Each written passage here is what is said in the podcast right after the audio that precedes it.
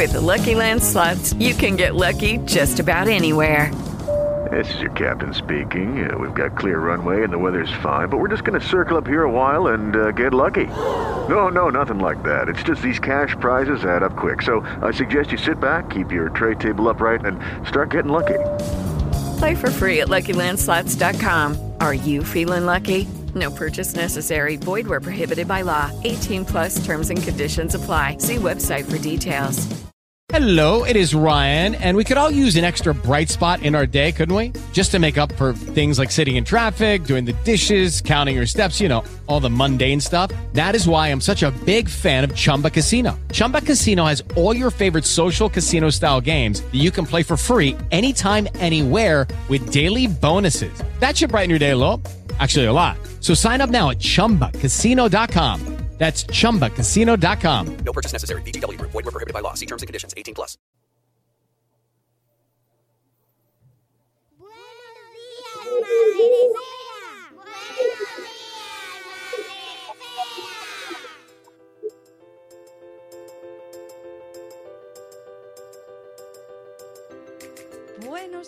Madre Esfera. Hola amigos, bienvenidos un día más al podcast de la comunidad de Madre Esfera. Hoy volvemos en directo, retomamos esa buena costumbre que de vez en cuando dejamos abandonada porque toca otras cosas y hoy retomamos el directo y lo hacemos con un tema que me encanta, con una invitada que me encanta más aún. Ella es Victoria Cardona. Buenos días, Victoria. Buenos días, Mónica. Encantada de estar con vosotros. Voy a bajar aquí la musiquita, a ver que esté todo funcionando bien. Estamos en directo a través del canal de Spreaker, de Facebook y de YouTube. A ver, así que espero que se oiga bien y que la gente que vaya entrando nos vaya avisando. Bueno, Victoria es escritora, es maestra, eh, está especializada en charlas familiares, en hablar con padres, con familias. Y ahora, además, ha publicado un montón de libros, de los cuales, pues si quieres, hacemos un repaso luego al final para que mm, nos recomiendes por, qué por cuál seguir ahora. Pero hoy te tenemos aquí con nosotros por tu último libro, Nuestros Mayores. Aquí lo tenemos, publicado por Editorial Luciérnaga.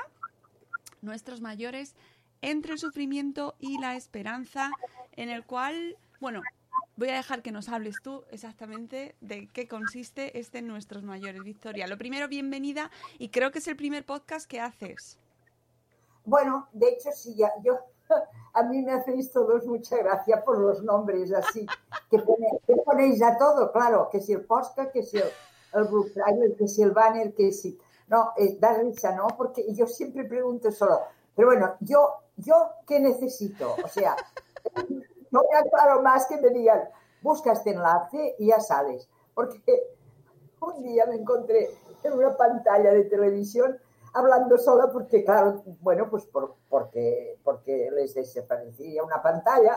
Digo, bueno, esto, esto no estaba en el programa, pero poco a poco también es verdad que es que con esto del coronavirus, bueno, de, dejado decir antes de empezar el, con el contenido del libro, pero nos vamos adaptando ya desde el 14 de marzo a tantas cosas que nos hemos vuelto estupendos, más flexibles, más generosos, más de todo, más pasotas también, porque antes cosas que te preocupaban mucho, ahora dices, bueno, escucha, lo otro es más importante, atender a este enfermo, hacerte la prueba porque el, amigo de tu hijo, de un no sé qué, dice que tiene la COVID. Bueno, estamos todos adaptando. Entonces, yo con el podcast este que te pregunté, Mónica, ¿qué es esto? Y tú solo necesitas el móvil. Y fíjate que al final no me he necesitado el móvil, o sea, ha sido el ordenador. Pero bueno, yo ya con la camarita esta tan chula que me he colocado en mi... Claro, yo no tengo portátil, no está, como trabajo mucho en casa también, tengo este. Entonces lo primero que hice fue comprarme total, bueno, sí, son 39 euros la cámara. Bueno, los mayores, los mayores, esto sí que lo tenemos, que somos más, uh, al hablar, como no, no, nosotros, al menos yo, ¿eh? los de mi generación, sabes que aprendimos mucho el francés.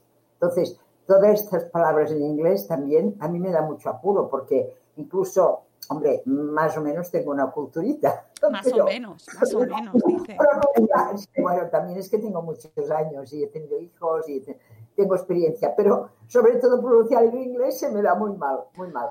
Entonces ya, mm, bueno, así, este preámbulo un poco divertido también interesa porque los que son mayores verán que, bueno, que no importa los años, o sea, lo que importa es toda la vida estar intentando aprender y mejorar, ¿no? Exactamente. Y ahora es cuando tú me preguntes si quieres, mira, yo también lo tengo aquí a mano, mi viejecita, mi, ancianita, que es una...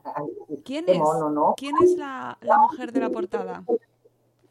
Esta ancianita la pusieron en, en la editorial. Aquí pone, espérate, cubierta, otro nombre, Shooter, Shutterstock.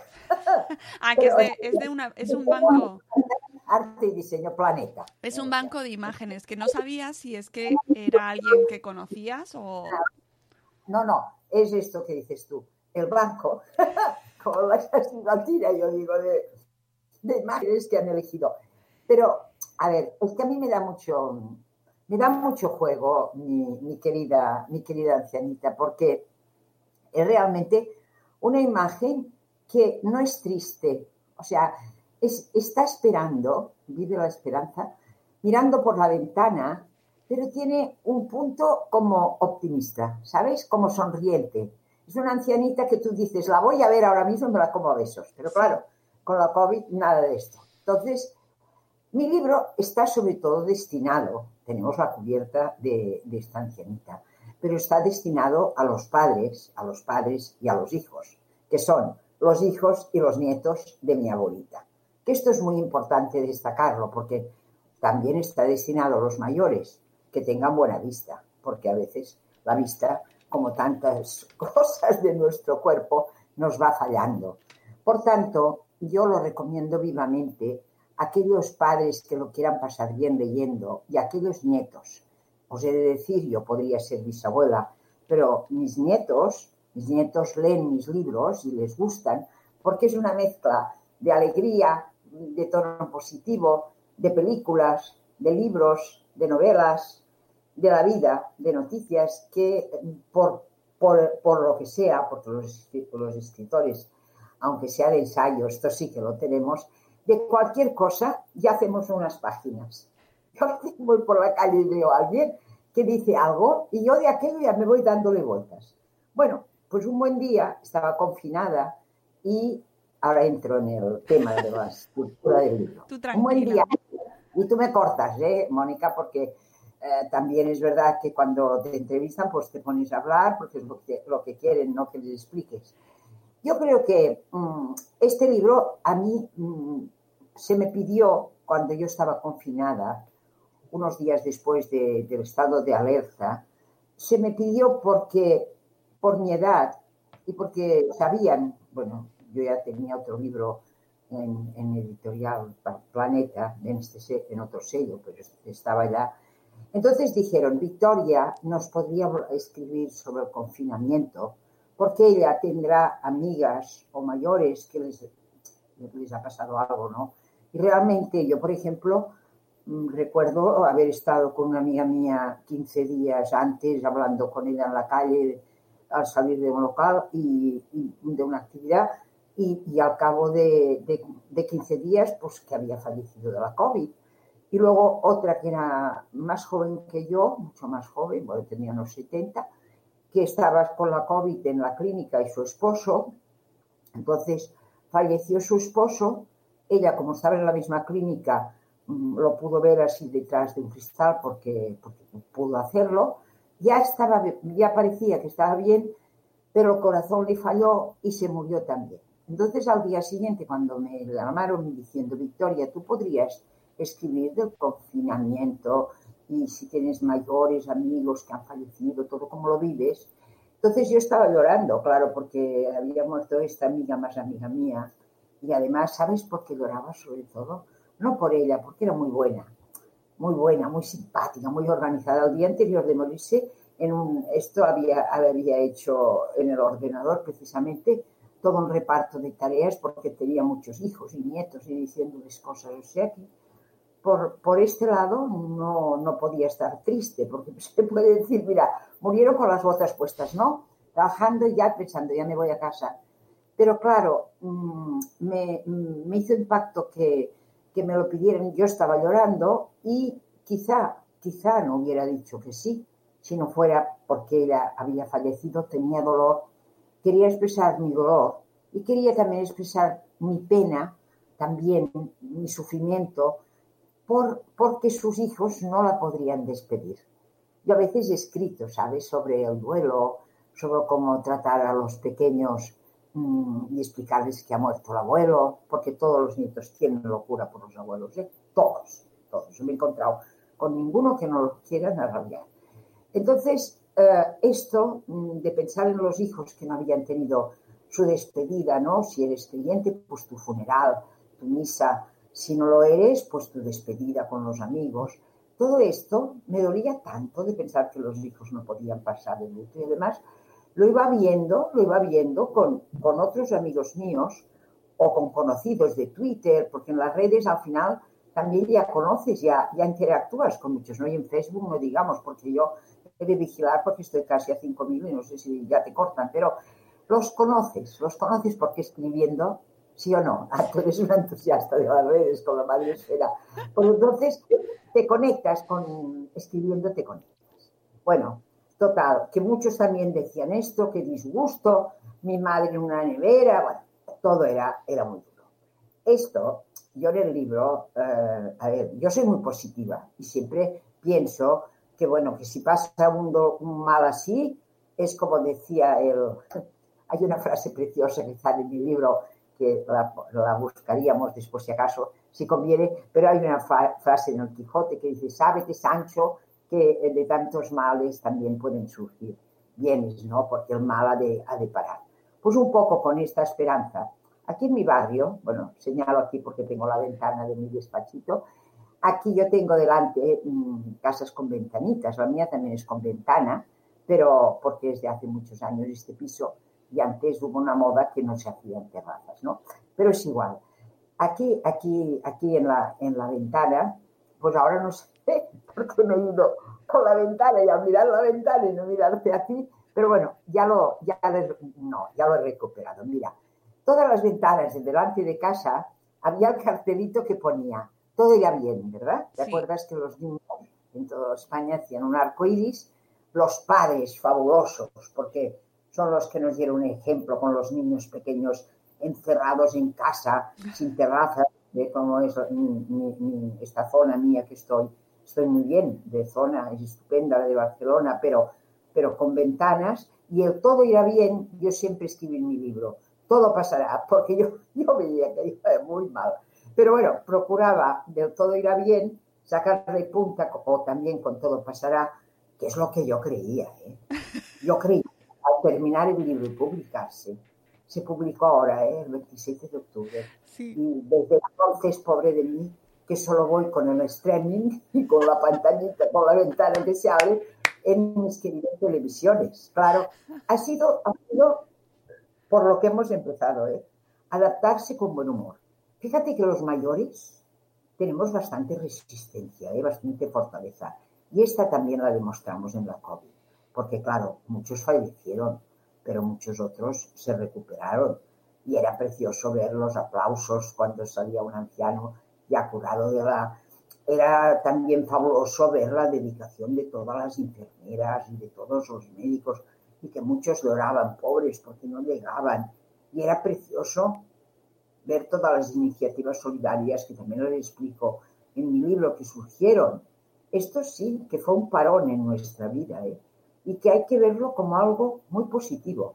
A veces decimos, fíjate los jóvenes ahora que inconscientes, que si el botellón, que si nos van a contagiar a los mayores. Bueno, sí que es verdad, sí que es verdad, pero fíjate también en cuántos se han apuntado a raíz de, la pandemia, del coronavirus, a, a, entidades de voluntarios, de todavía, porque hay colas, claro, más cada vez que hay mucho paro, para dar alimentos, para atender a mayores, todo esto. ¿Sabes cuál sería mi ilusión? Que ha pasado tantas cosas en las residencias.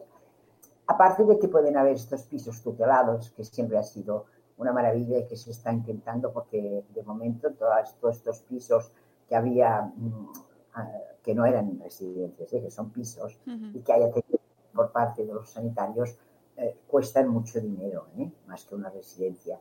Pero ahora hay, hay, también más económicos y se está fomentando esto. Pero a mí, ¿sabes qué me gustaría en una residencia? A mí me gustaría hacer residencias con jóvenes estudiantes, en lugar de estar en un piso dos o tres estudiantes, que es un desorden aquello. porque, porque se pelean y entonces ya me, me cambio, busco otro y no lo tienen bien una residencia con jóvenes y mayores. Te lo puedes imaginar, ¿no? Oh, pues. pues yo creo que puede ser un futuro genial.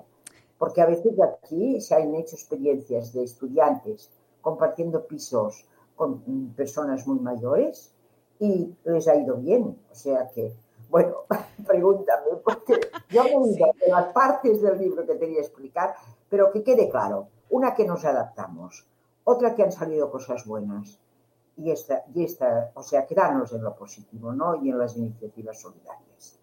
Y sigo, dime, a lo eh, mejor quieres preguntar sí, algo. Sí, sí, de todas formas, a mí me encanta escucharte, Victoria, ¿eh? O sea, que yo puedo eh, escucharte directamente toda la hora entera. Pero sí que quería preguntarte si te parece que como sociedad eh, escuchamos lo suficiente la voz de nuestros mayores. ¿No?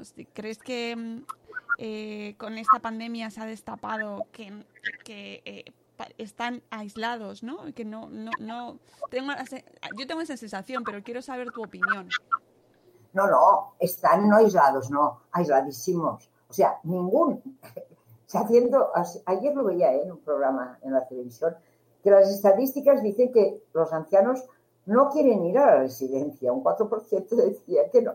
O sea, solo un 4% quiere ir. Entonces, claro que han estado muy solos o también en sus casas. Entonces, mm, es el momento, es el momento de que los hijos, por esto digo, este libro es un libro destinado a los hijos y a los nietos, se den cuenta de que sus mayores son un gran valor. En, en Oriente los tienen sentaditos al lado en un banco, en África les hacen, no los abandonan hasta morirse. O sea, es Occidente la vida esta tan estresada que tenemos todos y el reloj. Bueno, incoherencias, porque nos vamos a hacer cinta, bueno, la cinta está muchos ya la tenéis en casa, pero es igual, se van a hacer mm, ejercicios de estos y pilates y, para esto coger el coche, pues oye, vas caminando y no hace falta ya tanto ejercicio ni tanto culto al cuerpo. Entonces, el abuelo ha quedado arrinconado porque no hay tiempo. Yo tengo amigas que como soy así divertida en este aspecto, dicen, les digo, pero, pero bueno, jóvenes, ¿eh? Ah, ah la abuela me ha guardado el niño, lo voy a buscar.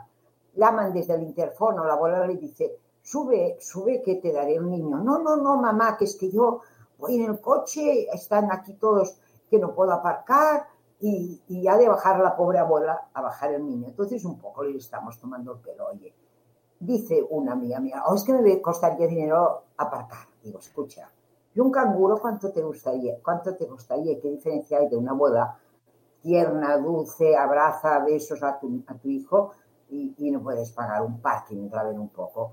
Entonces ya se empieza por esta edad en que los abuelos aún son capaces de, de cuidar, cuidar de los nietos. Pero claro, cuando están desvalidos los padres, los que son los hijos, vaya, los hijos de estos mayores se han de plantear qué hacen con el abuelo que les ha cuidado a ellos siempre, que no ha regateado nada.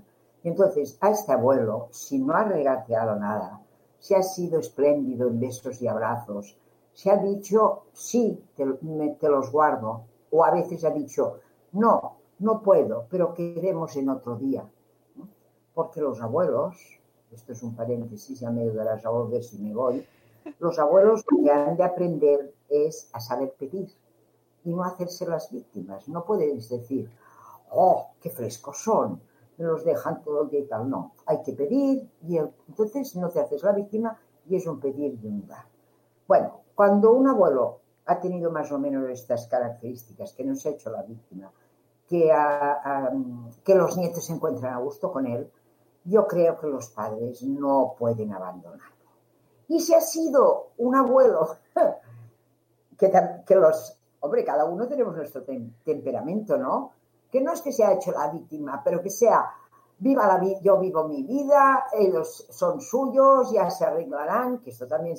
Claro. Y, y, y que no se ha dedicado para nada a los nietos, bueno, pues yo pido a los padres jóvenes que perdonen, que perdonen porque él ha tenido estas circunstancias, había vivido después de la guerra, lo había pasado mal y entonces por el ambiente le han dicho viaja, distráete, que es lo mejor.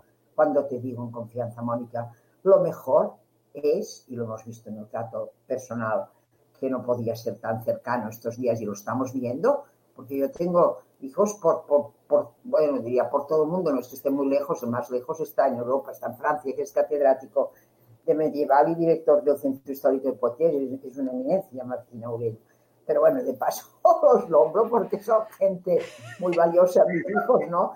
Pero los tengo y no pueden venir. O mi nieta que está haciendo de fisión en Londres y que me quiere tanto, que me llama por el móvil, ¿sabes? Me pide como tú ahora estamos hablando, tanto si estoy, no sé, en camisón, como en bata, no sé, es igual, porque hay mucha confianza. Entonces, con abuelos así, yo creo que los hijos luego pueden bocarse. Pero lo que no pueden ser los abuelos es cascarrabias. Y si lo son, si lo son, los hijos, recordando esto de que son abuelos que habían pasado la guerra, habían pasado hambre, habían pasado tantas dificultades, oye, pues perdón. El que no perdone se intoxica. Es que el rencor, el rencor es tan mala cosa.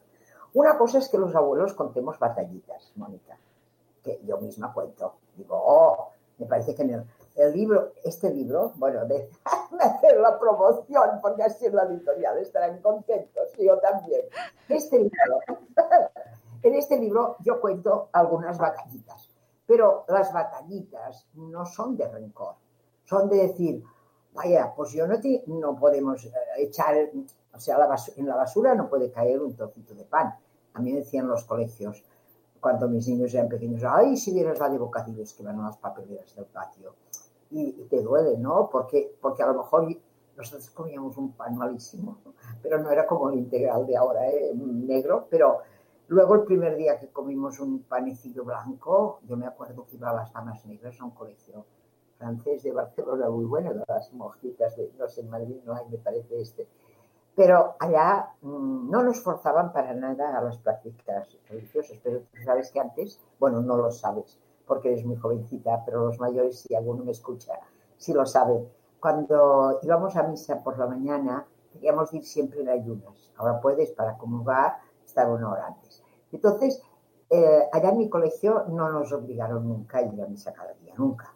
Ni nos obligaron a ir el primer viernes de mes, que era una devoción. Entonces, algún primer viernes de mes que yo iba, las niñas todas estaban con un termo en la mesa después de la misa sentaditas del pan y desayunaban en el colegio, que esto ya yo solo pasaba una vez al mes. Y, yo recuerdo mirar con envidia, porque yo iba con un pan, un pan negro, mi padre era abogado, pobre señor. Bueno, antes y tenía, luego ya, tu, ya tuvo muchos más clientes que pagaban bien y así, pero yo creo que era abogado como a principio de hacer muchas cosas sin cobrar a nadie. Ay, esto lo he vivido yo en casa y también soy un poco así artista, idealista. Total, que podemos contar estas batallitas para y a los niños les encanta. Una vez mi nieta, una nieta de las que tengo, que tengo dos chicas y dos chicos, una nieta en el colegio era pequeña, le pidieron que explicara lo del abuelo y la guerra. Y mi esposo, mi esposo y ella disfrutaron mucho, mi marido hablando de todo lo de la guerra y lo bien que, que ella hizo aquella redacción, que se la premiaron, ¿no?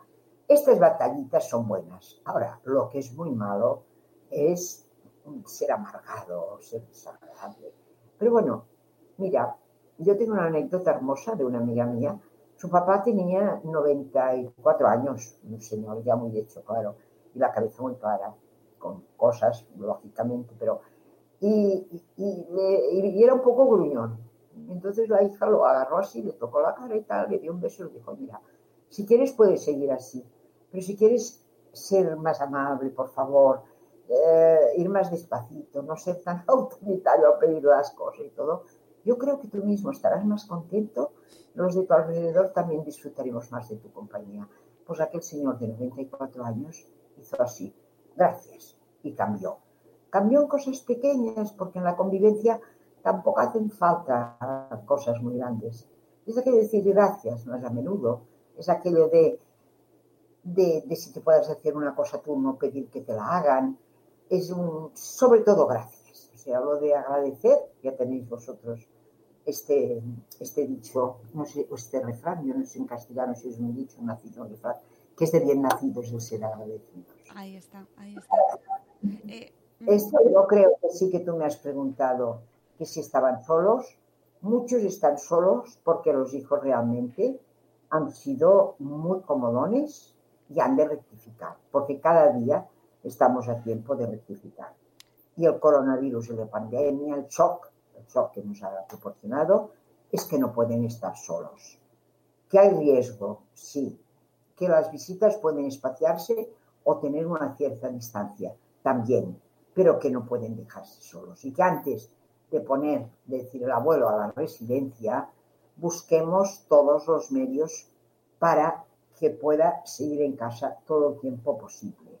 Aquí al menos yo tengo algunas amigas que tienen a los abuelos con una cintita, con, con una alarma para la Cruz Roja, que por la mañana a lo mejor para atender sus tareas va, va una persona, pero luego a la tarde se combinan mis amigos con sus hijos. Es que los míos, claro, yo soy muy mayor, ya han fallecido, pero así lo hice yo con los míos, con los míos. Mis, mis papás no fueron a ninguna residencia, claro, estuvieron en casa y nos turnábamos los hermanos para que no quedaran nunca solos. Entonces hay que volver a recuperar todo esto porque, bueno, pues no solo, no solo porque somos sus hijos, nos han dado la vida, les queremos, y este libro sí que es un homenaje para nuestros mayores, es que, es que los nietos se benefician, se benefician de ver que hay esta convivencia entre padres, hijos y nietos, que es muy, muy buena. O sea, esta batallita que te decía, a los nietos les encanta. Yo tengo unos nietos, el otro día una dice, bueno, una me manda un video y yo digo, pero ¿qué te has hecho en el brazo? Había estado aquí en casa, no es de aquí, ¿eh? es de Zaragoza. Vino, dice, vengo, vengo ahora por la tarde, vino solo una tarde porque trabaja, estudia, yo qué sé qué jaleo tiene. Vino un álbum, se pasó la tarde en casa viendo álbumes de fotos y coge una foto de que yo pensé, bueno, es que se lo dejas hacer todo, Victoria, a tus nietos, ¿eh? porque iba arrancando fotos de, del álbum que yo tengo, ¿sabes? De estos que antes tenéis también tus padres, tus abuelos tienen, con fotografías, que no es como ahora que de hecho es una desgracia porque haces tantas que ni valoras las fotos que haces y las pierdes.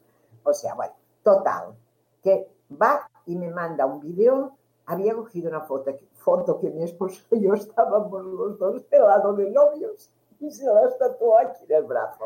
Bueno, pero tú ya te das cuenta que te quedamos tatuados de por vida. Si es lo que quiero, había, había aquí en Cataluña. ¿eh? Abuela, si es lo que quiero, yo os quiero tener siempre. Bueno, entonces, a ver, yo seguramente comprenderé que si pasa algo, esta nieta que me quiere tanto, trabaja, estudia, no, la podré tener tan cerca como quisiera. Pero ahora viene esto, todo esto del streaming, el Zoom, el no sé qué, el no sé cuántos que digo yo. Tenemos esto. Y nos hemos de plantear que hemos de rectificar, que realmente los abuelos no pueden estar solos y que una simple llamada o esto, al ir a buscar el niño que te lo han guardado, es un libro para padres y para nietos. Y nietos, los nietos adolescentes y los abuelos, no te digo nada a favor que les hacen. Yo tengo amigos que tienen niños adolescentes y dicen, ¿cómo está el niño? ¿Cómo está? Oh. Yo digo, anda, mándalo unos días a casa de la abuela y ya verás cómo se curan los dos. La abuela porque se queja de que le duele todo, porque claro, perdona, cuando eres joven casi no te duele nada, o si te duele, pues mira, te pasa con un educativo. Pero cuando eres mayor ya no se pasan. Ya La me- abuela, perdona, no, la abuela está vulnerable. Y el nieto adolescente que le crece el pie, que es un patoso, que le salen un, to- eh, o granos, todo esto. Los dos están que se lo cuentan todo, oye, se, se arregla todo. Estudian, se divierten, miran las series juntos. Yo sí, yo creo que esto es una cosa que queda apuntada. Esto lo de las residencias, entre, a lo mejor yo no lo veo, pero pues estaré, ya estaré muerta y diré, mira que decía que lo de las residencias de, mm, de jóvenes y viejos, sí, pues sí, ancianos. Es igual decir viejo, anciano, es igual, dime Mónica, están solos, ¿eh? lo que tú has preguntado, toda la razón, pero estamos a tiempo de que no estén tan solos y que también nos aprovechemos de estas, de estas técnicas digitales, vaya. Una de las cosas que mm, comentas en tu libro y que, es más dolorosa, yo creo, es el tema del duelo, ¿no? Y de cómo, de lo que peor yo creo que hemos llevado en general ha sido el no poder despedirnos de nuestros seres queridos. Eh, ¿Crees que eh, sabemos manejar eh, la muerte como sociedad? Estamos, y encima en este momento, ¿no? Que, que lo tenemos que hacer eh, a distancia. No, o sea, bueno, no. Eh, a ver, aquí sí que he de hacerte una distinción, Mónica, con todo cariño y respeto para todos, porque las creencias cada uno tiene las que tiene. Para, para un cristiano, para un católico, la muerte, la muerte es cambiar de casa, así dicho muy justo. O sea, tú sabes que te mueres, sufres un poquito, pero ahora con los cuidados paliativos también te ayudan. Soy anti-eutanasia, soy pro cuidado paliativo y lo he visto en familias que va el médico, la enfermera, no sé quién, le ayudan a aquella persona a saber que ha de fallecer, que esto sirve para, para creyentes y no creyentes y muere en paz porque ha hecho unas tareas en la vida y ya está. Entonces, ¿cómo empezamos con esto? Pues con los niños pequeños. O sea, a los niños se, lo ha de explicar, a veces es tan sencillo como, como ver un animalito que en casa se convivencias, como la vida, pero ¿sabes igual que la educación sexual, que no hace falta sentarse y decir, hijo mío, ahora te voy a explicar, y el niño además ya lo sabe todo, porque o sea, antes lo explicaban en el colegio y ahora tienen el, el móvil y en internet lo saben todo, ¿no? Sin solemnidades, poco a poco, o cuando ves, ves que se muere un animalito en casa, ves que se ha muerto una planta, o ves que o, ves eh, que se ha muerto un amigo tuyo, pues aprovechas para que te vea llorar porque tienes dolor, pero aproveches para decirle que, bueno, que, que la vida, que nos gastamos, nos gastamos y nos morimos y que no somos tampoco, si me quieres decir lo de la estrella, pues que mires la estrella también da serenidad, pero si me quieres decir la verdad, pues es que, es que te vas al cielo, porque en el cielo también eh, con Dios estarán los que creen, los que no creen, porque a la hora de, a la hora de- de morirse, todos dicen, Dios mío, pero aquí hay algo, ¿no? Muchos dicen, no quiero asegurarlo, ¿eh? pero te quiero decir que esto para los que somos creyentes es más fácil de explicar, porque a mí, si mis nietos es igual, ahora no, me gusta concretar porque pobres tampoco dirán, pero la, la bien que de hablar de nosotros, pero sí que me acuerdo de ellos y de sus amigos que además han venido muchas veces en mi casa al- cuando ya se podía, que no estaba el coronavirus. Ellos si no son practicantes, ¿eh? ellos Un sí. minuto, que me han llamado a la puerta. ya está. Es lo que tiene de hacer programas en directo. No, no te preocupes. O sea, en definitiva, yo creo que la educación para, mm, para enseñar a, a aceptar la muerte con, con, un- con esperanza es que ya de pequeños se les eduque. Y luego yo puedo facilitar, bueno, os lo digo porque os acordaréis, aunque no sé el título ahora, pero yo recuerdo que en televisión ya está, si se pone en Google, eh, como era, era un documental del, del Japón. ¿Te suena de que se, era un maestro que explicaba la muerte a los niños? Entonces, solamente poniendo documental Japón, muerte niños, sale un documental precioso en el que trata, por ejemplo, de que cuando el abuelo o la abuela se muere, a los pequeños, dejar en casa fotografías para que, para que vean, para que siga aquello que se dice, que es verdad, no te mueres si sigues vivo en el recuerdo de los demás. Esto sí que es auténtico para todos, nos sirve.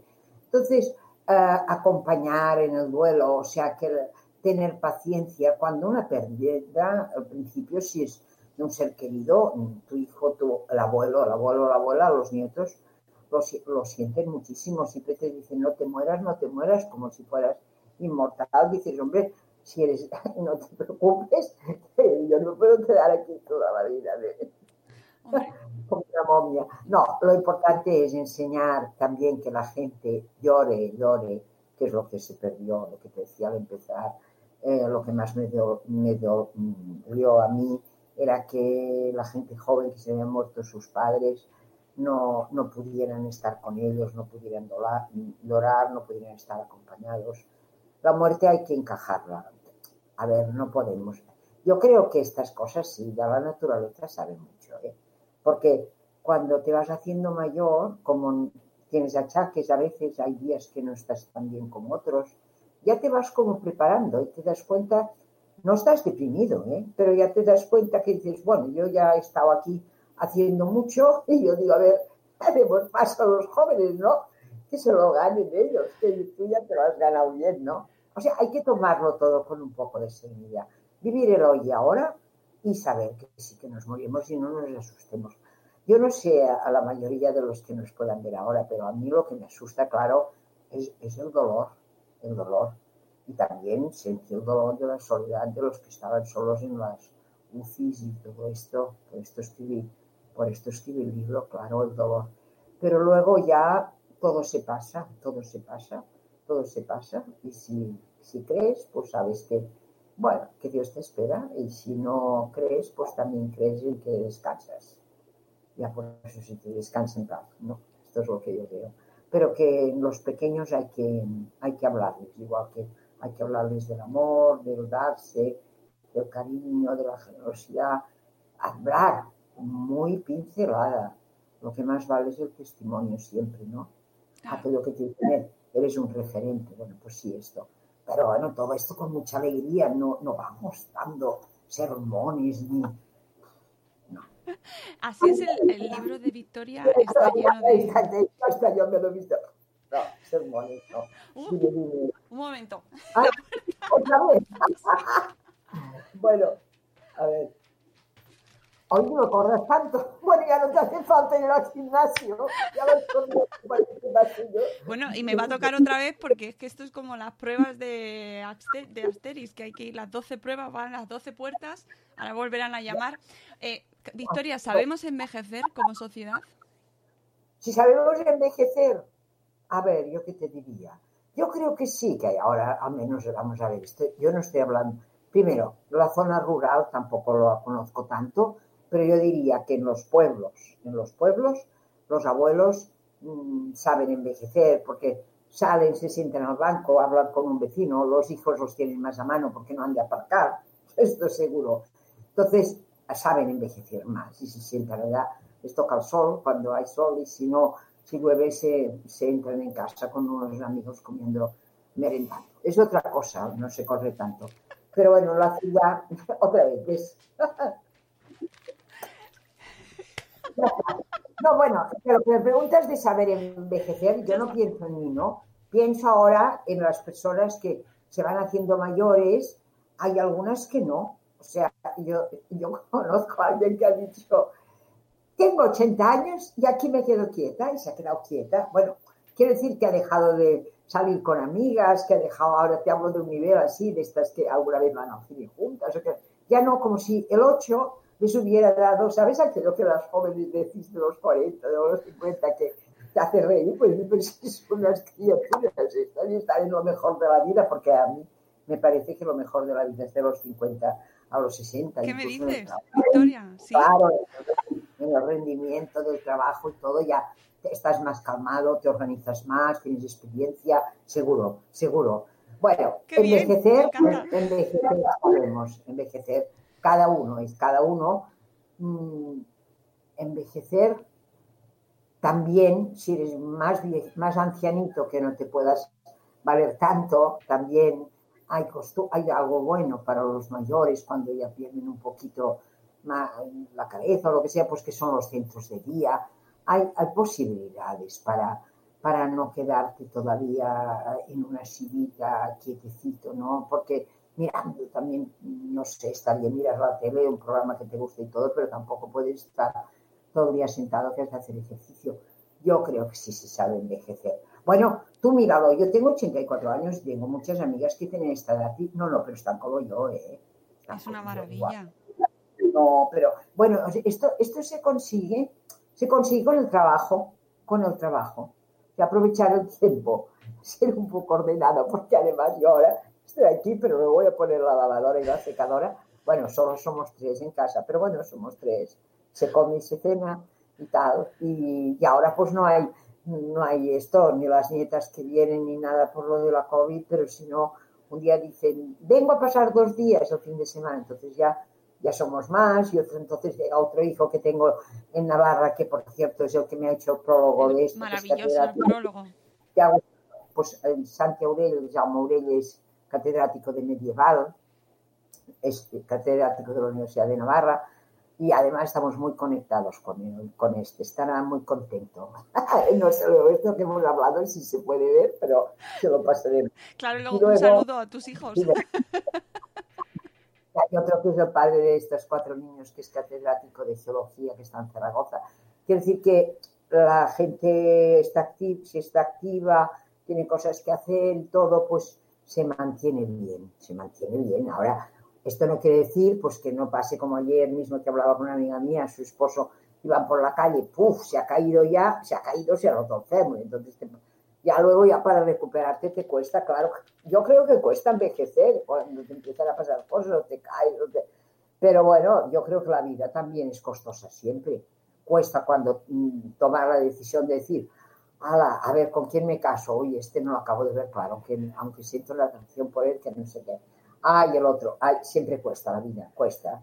Pero bueno, no nos paramos, ¿no? De vez en cuando tenemos un bajoncito, todos, ¿eh? Por esto. Y que, o, te, o te quedas muy angustiado por una situación familiar que te preocupa, o también te puedes quedar sin dinero ahora, porque ahora también esto, ya me explicarás, los que tienen restaurantes y cosas. Eh, bueno, esto quiere decir, cuesta hacerse viejecito, cuesta vivir, pero, pero no recuperamos, somos muy fuertes. O sea, que la receta para llegar a tu edad como tú, sí. ¿cuál sería?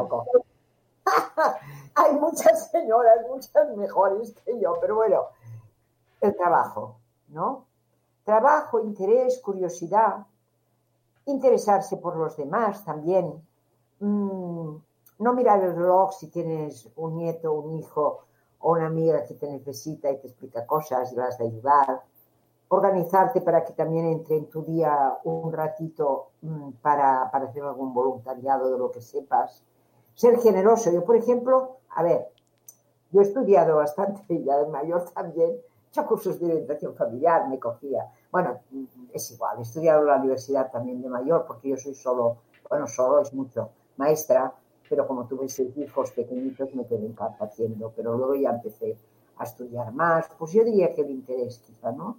La curiosidad intelectual de saber, ¿no? Y luego querer a los demás, no, no, no ver nunca, comprender. Yo en general, mm, bueno, esto lo aprendí en mi casa, ¿eh? es que es muy importante en casa lo que enseñamos. Mi padre y mi madre no criticaban nunca a nadie en la mesa, si yo decía a lo mejor, porque antes el despacho eh, era, era, distinto, ahora todos son bufetes y cosas de abogados y fuera de casa, pero antes eran este piso largo de la Champla de Barcelona, a un lado estábamos la familia, al otro el despacho. Entonces los clientes los veías, porque sí, entonces yo misma les, les, abría la puerta, ¿no? Y si había alguno que no me caía muy bien, sí, pobre de mí, dijera, este no me ha caído bien, porque me caía un discurso, porque además mi padre así como decimos pocas palabras, y el testimonio, hacía unos discursos larguísimos. Bueno, no debo haber heredado esto porque también hablo mucho, pero cuando me preguntáis, pero, pero esto es, además encima lo animaba con, con, con frases en latín, de Bueno, total, que nunca, nunca nos dejaban criticar a nadie, ni murmurar. Bueno, todo esto lo digo también porque ser joven ser joven de espíritu es perdonar, comprender, no arrastrar disgustos. Hombre, también no ser muy pelma, ¿eh? porque ah, es que si estás amargado, eres un ancianito, así también lo dicen, ahí, bueno, hacen ver que no te ven, ¿no? No, alegría, buen humor. Ah, me parece que este ha sido mi envejecimiento y que Dios quiera que pueda también me ha ayudado una cosa, ¿eh? y es que, por ejemplo, como eh, doy y he dado muchas conferencias a colegios para padres jóvenes, el estar con gente joven y el tener hijos, ¿eh? el tener hijos, que, oh, un hijo que carga. Bueno, bueno, no lo tengas y verás lo que te pierdas, ¿sabes? O sea, tener hijos y desvivirte por los hijos y que te llamen y que te y, escucharlos y ver opiniones distintas y el respeto y la libertad. A mí me gusta mucho una, una frase de Chesterton que está por aquí por el libro que decía que la familia era un espacio de amor y libertad, ¿no? Entonces, si me dices qué es lo que ha habido en mi familia o qué es lo que he tenido yo para envejecer bien, pues esto, que has, una, que por esto escribe un libro, no te preocupes por si no sale, ya lo digo ahora, que se llama La receta del amor en pareja, que es súper bonito de comunicación, porque doy mucha importancia a la comunicación. Entonces, también me encuentro bien y estoy animada a esta edad porque acerté encontré un hombre guapo, bueno, muy simpático, generoso. Generoso porque, porque si yo tengo 84 años y él ahora tiene 89, cuando me casé a los 20 y 25, yo, yo sí que hacía las tareas de la casa y todo, pero así que, así que ya mis hijos crecieron un poco, me volví a reciclar para profesionalmente se, ponerme al día, ¿no?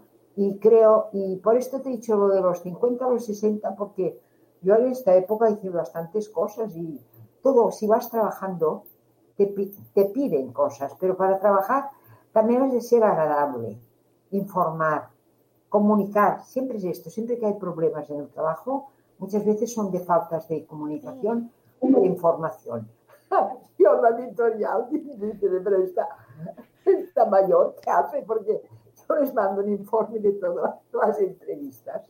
Claro, pero es que, es, que informar es, es, muy importante. Vaya, yo no he hecho ni he hecho ningunos cursos de estos de comunicadora, pero, pero sé que va así. Es muy importante hablar, ¿no? o escribir, todo por escrito, pasar, pasar papelitos. Y leer. Antes, y leer. Victoria. A ver, yo en este libro digo, por ejemplo, hay una, hay una novela de. Voy, voy contando cosas de novelas, porque, bueno, yo me alimento bastante, también he leído de, nuevas, claro, cortitas, pero poco porque más bien me he dedicado a leer tipos un poco más gorditos de, educación o de pedagogía o así.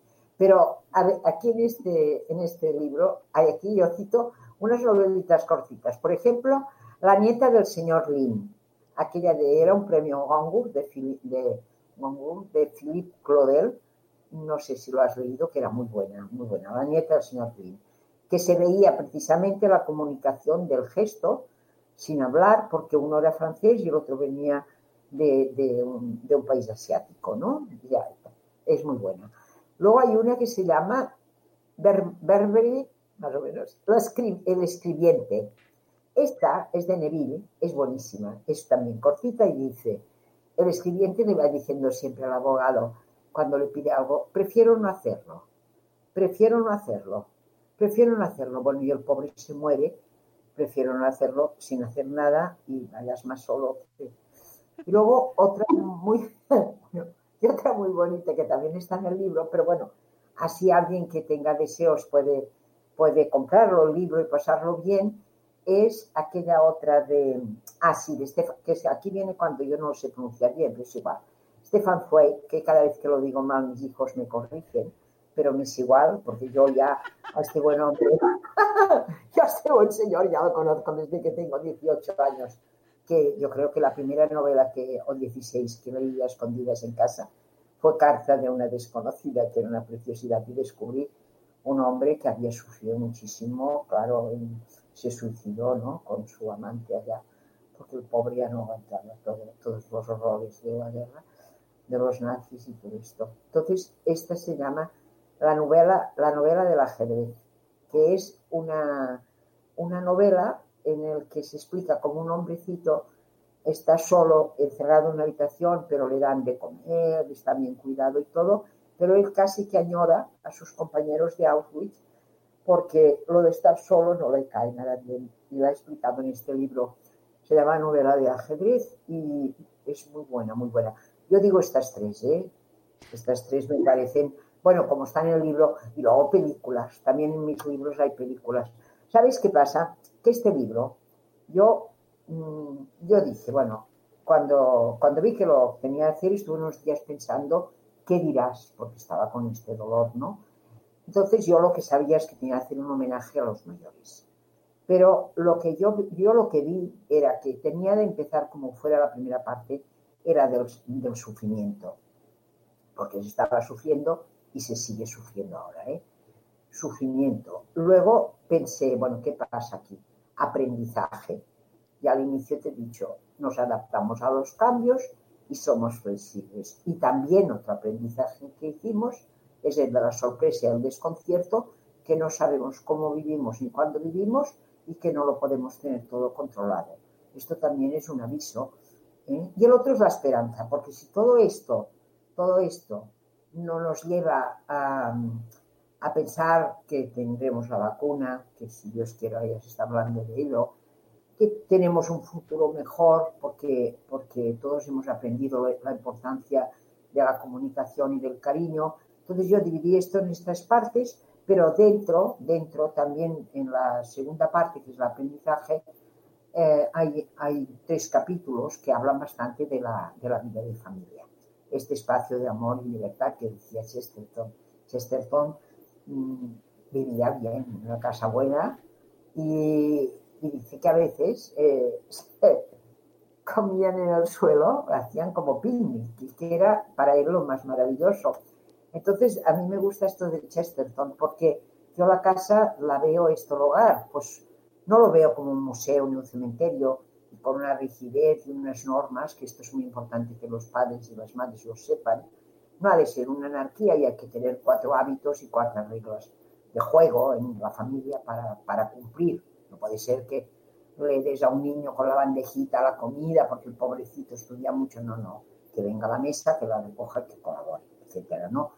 Pero la casa, en la casa, se puede haber este ambiente de, paz, de libertad, que llegues a casa y digas, ay, qué bien estoy, ¿no? Pues esto, esto es cosas que son esperanza, ¿no? Que nos hemos aprendido a, relacionar mejor porque nos hemos echado en falta.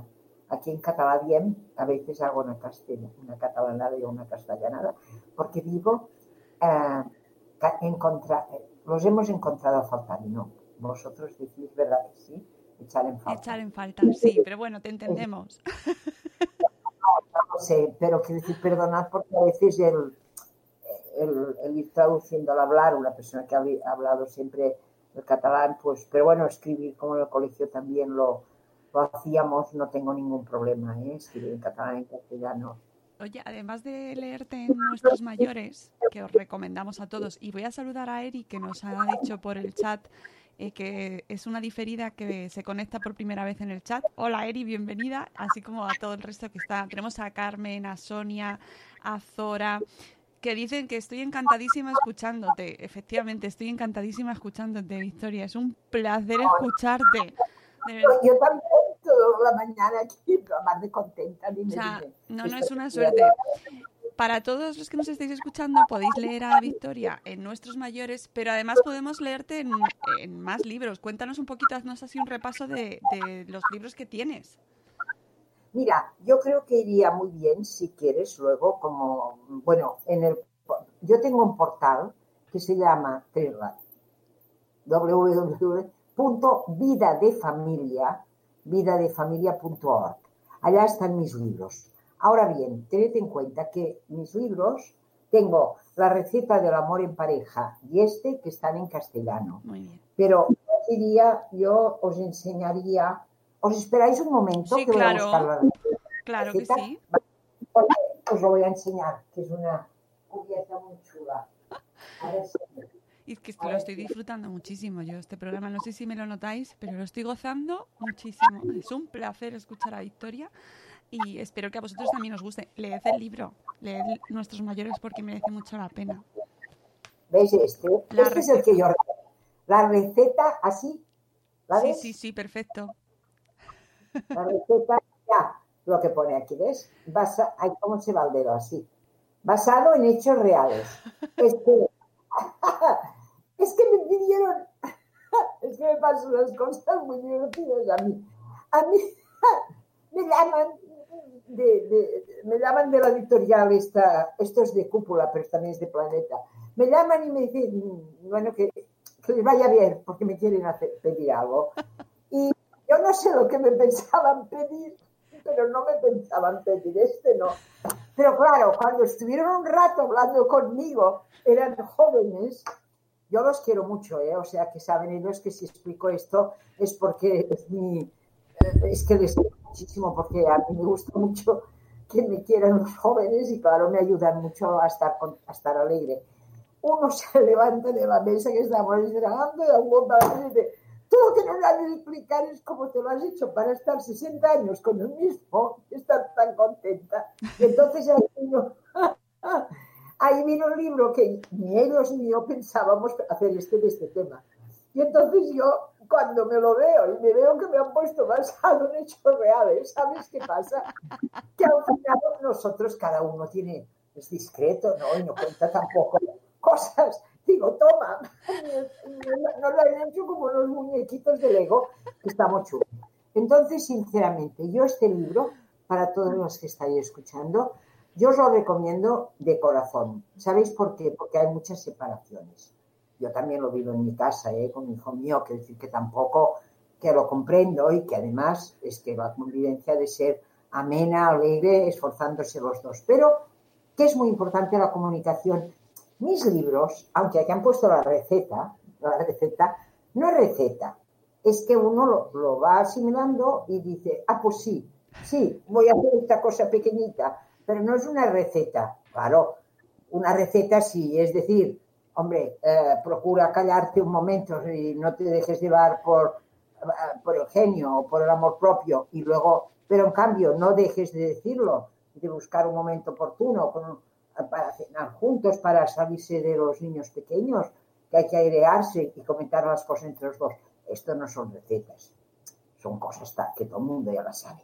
Pero si lo explicas un poco bien, con, con la experiencia que ya tienes y los hijos que has tenido y todo, pues, mm, pues es un libro bonito. Pues te Y- digo y una cosa, Victoria. Este libro te voy a emplazar, me lo voy a leer y cuando me lo lea te llamaré y te traeré otra vez al programa para que nos lo, para que nos lo cuentes. Estamos acabando, ¿no? Sí. Bueno, entonces, lo que yo sí pido para todo Madrid, que me escucha, Mónica, este, ahora estamos como en la Sí, promoción claro, de nuestros mayores. Y que nos quede muy claro que está la ancianita que espera que la vayamos a ver. Y que es un libro destinado a, a gente, a padres jóvenes, para que nunca dejen solo a los mayores, que son la raíz de nuestra identidad, eslabones de nuestra historia y fundamentos de nuestra cultura. Les debemos mucho y no queremos que nunca más se encuentren solos. Gracias. Esto era lo que yo tengo aquí en el último capítulo. Es que, en las entrevistas que voy también aprendo y veo que los presentadores hacen esto, lo cogen y dicen, y esto. Y a mí me gustaba mucho esto que me pusieron en la solapa. Los mensajes de la autora le salen del corazón, los filtra la razón, los expande y hace nuestros mediante anécdotas de vida y sabias citas escogidas para cada ocasión. Y esto se lo dedico, por si lo puede ver, a mi querida editora Toñi, porque ella me lo dijo en un correo electrónico y dije, anda, pues yo esto no lo sé explicar porque una cosa de mí, ponlo tú, ponlo en la solapa. Está aquí puesto en la solapita. Ya ves que nos lo pasamos muy bien escribiendo. Y hay, hay, un, hay un... Esto también va bien, ¿eh? O sea, no hace falta que te lo publiquen. Si alguna de las que me estáis escuchando le gusta escribir, claro, va muy bien, porque también es una manera de que las emociones ¿eh? Ay. Eso lo decimos mucho porque además somos una comunidad de blogs, así que imagínate, escribimos muchísimo todas. Pues nada, todos. Gracias, Mónica. Porque a Victoria, lo mejor... No, Sí. seguimos.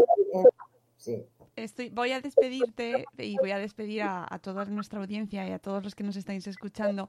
Sí, pero, pero te tengo que dar las gracias porque eh, ha sido un placer, de verdad. Gracias. Me, me encanta. porque en plan COVID, pelo blanco, ay Dios mío. Pero estoy contenta. Es un día de envejecer, envejecer. Es maravilloso escucharte y, y ya te digo que vamos a escucharte más, ¿eh? O sea, yo mm, quiero volver a hablar contigo aquí y estoy convencida de que nuestra audiencia también, así que volveremos a hablar con, porque, porque es que tienes muchas cosas que contar y yo quiero escucharte y quiero que nos escuche nuestra audiencia, que es súper necesario eh, hablar sobre, sobre nuestros mayores, no solo sobre el libro, sino sobre esta parte de la sociedad que tenemos muy abandonada, amigos, por favor, que este, y que este libro sirva para, para recordarlo, que no tenía que hacer falta, pero que sirva para recordarlo y para unir generaciones que mejor puede haber que aprender los unos de los otros, Victoria. Es lo mejor, o sea, has dicho la palabra importante, la, comunicación entre las relaciones intergeneracionales es un beneficio para todos y para la sociedad. Y esto, el no buscar solo el que una persona sea útil, sino que es una persona que habla, que piensa, que la quieres, nos enriquece a todos, sean mayores, jóvenes, niños. ¿eh? Escuchémonos todos, los mayores a los jóvenes y los jóvenes a los mayores. Leed a Victoria Cardona, Nuestros mayores entre el sufrimiento y la esperanza, publicado por, la, eh, por el sello Luciérnaga de Planeta. Amigos, nosotros nos vamos, volveremos en un nuevo programa pronto seguro, con, con más contenidos interesantes y más gente chachi como nuestra amiga Victoria Cardona, que amigos, eh, leed mucho, sed felices y cuidaos, cuidaos un montón, que hay que, hay que tener, seguir cuidándonos entre, entre todos, que tenemos la segunda ola, si no la tercera, yo ya no sé cuál es, ya me he perdido, pero que seguiremos aquí para contarnos cosas y para cuidar los unos de los otros. Os queremos mucho amigos, hasta luego Mariano, un abrazo Victoria. Adiós, gracias Mónica y a todas. Adiós.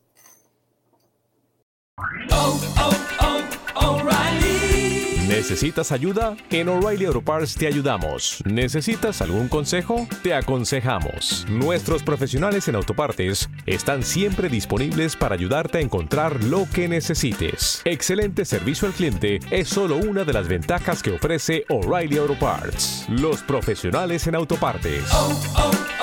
O'Reilly Auto Parts.